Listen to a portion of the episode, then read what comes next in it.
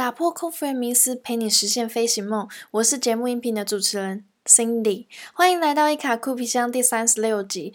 最近关注了一下台湾疫情的数据，五月十五号开始，台湾的疫情确诊人数超过了。一百人以上，甚至还有单日达到三百二十一例之外，还增加了校正回归的数字，很多人都非常的心慌，而且不少人在这个时间点都会一直疯狂的转发封城的信息，一周出门三天啊等等。但是在这样的情况下，空服员的上班是不是又会受到不同的影响？因为你想，如果真的封城了，交通工具都不能够搭，那组员要怎么上班？这就是这一集要和大家透露的内容。我只能说，空服员每一天都必须要接受超级多因应疫情措施的资讯。在节目开始之前，别忘了按下订阅，并且追踪我的 Instagram。C i n d y d r e a m 点 c o，或者是搜寻新地斜杠空服员就会找到我喽。准备好了吗？现在请您将您的电子类产品调整为静音模式，这样才不会漏听接下来的内容。Now please turn off the other electronic devices and enjoy the flight.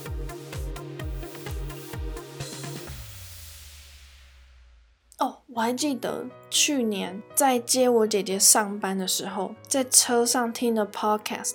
诶，但我很想问大家，你们通常听 podcast 也都是在车上听吗？就是呢，我那个时候听了 Jerry 的 podcast。那个时候的节目名称是和 Jerry 一起变有钱。Jerry 有提到未来线上课程是一个很大的商机，不管是什么产业，终将能够透过线上知识付费。而且也就在那一段时间，我也从了左边茶水间，还有透过《远距离》这本书上面去理解远距工作。不管你有没有听过类似像这样的称号，像是远距工作啊、数位游牧、波西米亚人。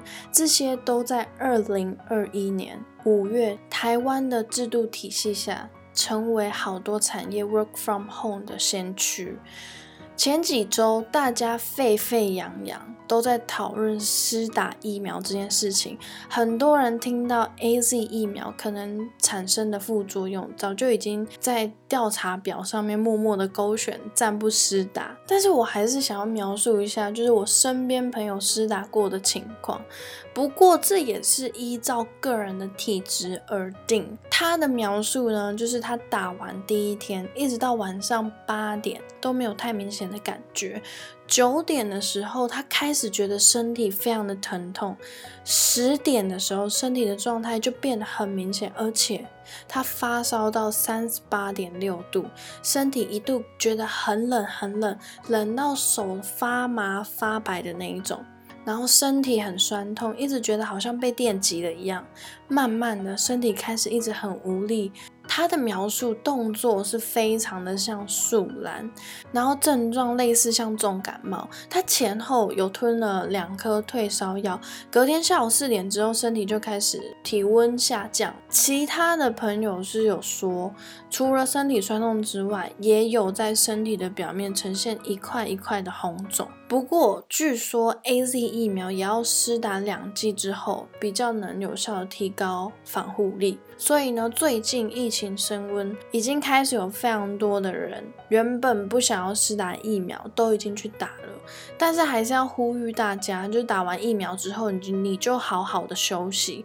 如果真的真的一定要出门，那你衣服就穿够，退烧药你也要准备好。可是千万不要喝酒。新收听的听众们，这个音频节目你可以在面试前当做小抄收听，在飞行前当做成长内容收听，更欢迎你在到过的地方给予回馈。上周我在 Instagram 新地斜杠空服员分享了有关于厦门航空招募的热搜问题，第一名的问题居然是：如果你没有大陆的手机，就一直没有办法注册成功。所以我有整理一个五步骤厦门航空招募注册指南。你只要按下那一则贴文爱心，在留言区标记一位好友，分享这一则贴文到现实动态，并且标记我 C I N D Y D R E A M 点 C O，就可以快速获得厦门航空招募注册指南。你还在等什么？等一下听完这一期音频就去领取吧。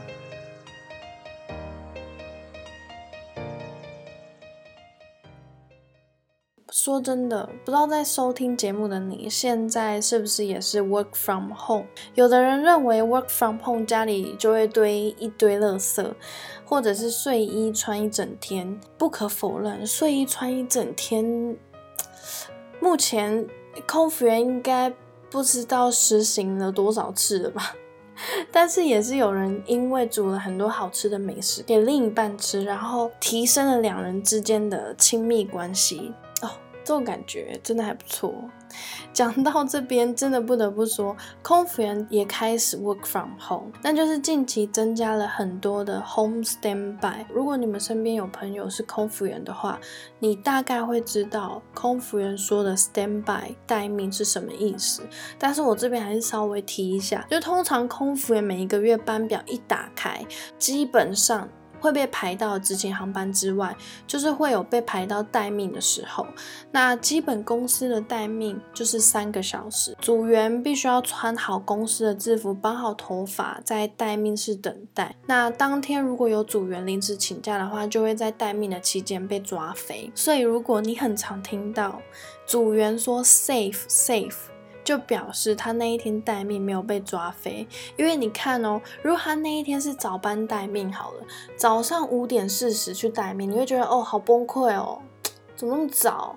可是你五点四十到八点四十一结束，你那天没有被抓飞，那你九点之后，如果以疫情没有发生之前，你九点之后就可以出去玩啊。如果你那一天是周末的话，那一定更好。那 home standby 呢？你已经猜到了，当然就是在家里待命，基本时间就是已经不是三个小时了，是八个小时。在这个八个小时，你都要让手机保持畅通，因为随时会有公司打电话来，要你直接飙去公司执行航班。当你接到电话的时候，真的会有一种崩溃的感觉。不过我还蛮想问一下大家，因为疫情之后。太多人都非常非常的想要去旅游，那也就在今年的四月二十二号开始澎湖花火节这一段期间，吸引了非常多的旅客搭乘国内线的航班。如果你有搭到五月十五号以前的国内线航班，你会发现空服员在国内线航班上面还是有提供饮品。但是现在因应疫情的措施，如果你有关注我的 Instagram 的话，会知道我上一次有在一则贴文分享在航班上面闹笑话。我看了餐车里面的一瓶饮料，但是我真的当下脑袋一片空白，不知道那个是什么。结果呢，当我正想着想着不行，我要赶快服务旅客啊。还在那边想什么饮料，而且重点我手上还拿着一个湿巾哦，我就边拿着湿巾给旅客的时候，边想着那一瓶饮料到底是什么名字，然后我就跟他说：“请问喝杯水、纸巾或者是茶吗？” 当下害我超尴尬，但是我又装作没事发生。可是他听到了，旅客听到的时候回我说：“你给我这个纸巾是要我现在喝掉吗？”然后我当下就疯狂大笑，因为实在是太尴尬了。我还以为飞机上面声音这么吵，他应该没听到吧？结果没想到他真的听到。所以空服员太早上班，真的会不小心闹一下笑话。好，回来。但是现在的国内线航班，因为因应疫情的措施，所以呢，空服员现在都强制性要穿隔离衣，还有戴 N95 的口罩，以及佩戴护目镜，甚至执勤国际线航班之后的两个礼拜之内都没有办法再执勤国内线的航班。组员之间的人流管控非常非常的严谨。除了这样之外，组员执勤航班之后要进入公司之前，都还要在指定的安检门通过才可以进去公司。那一道。安全门设置了全身喷洒酒精、测量体温以及人脸辨识的功能，增加了每一位组员回到公司之后第一时间的健康通报。所以疫情升温之后，改变 Confian 的三大制度，从身上的装备到家里待命，为了要减少人与人接触之外，还有全身酒精喷洒安检门，都是希望大家在疫情之下能够。健康飞行，我知道大家都为了这次的疫情改变了不少原本生活的形态。可是你有发现吗？这些都在体现未来的趋势。就像最一开始提到的，远距工作也只会越来越盛行。所以该充实的技能都要及时的去提升。这一集的内容有帮助到你的话，不要忘了分享给身边的人。最后，别忘了在你到过的平台帮我打新评分，是这个节目创作的动力来源。别忘了在 Instagram 上搜寻“新地斜杠空服员”，有任何问题都可以私信我。我们下次见。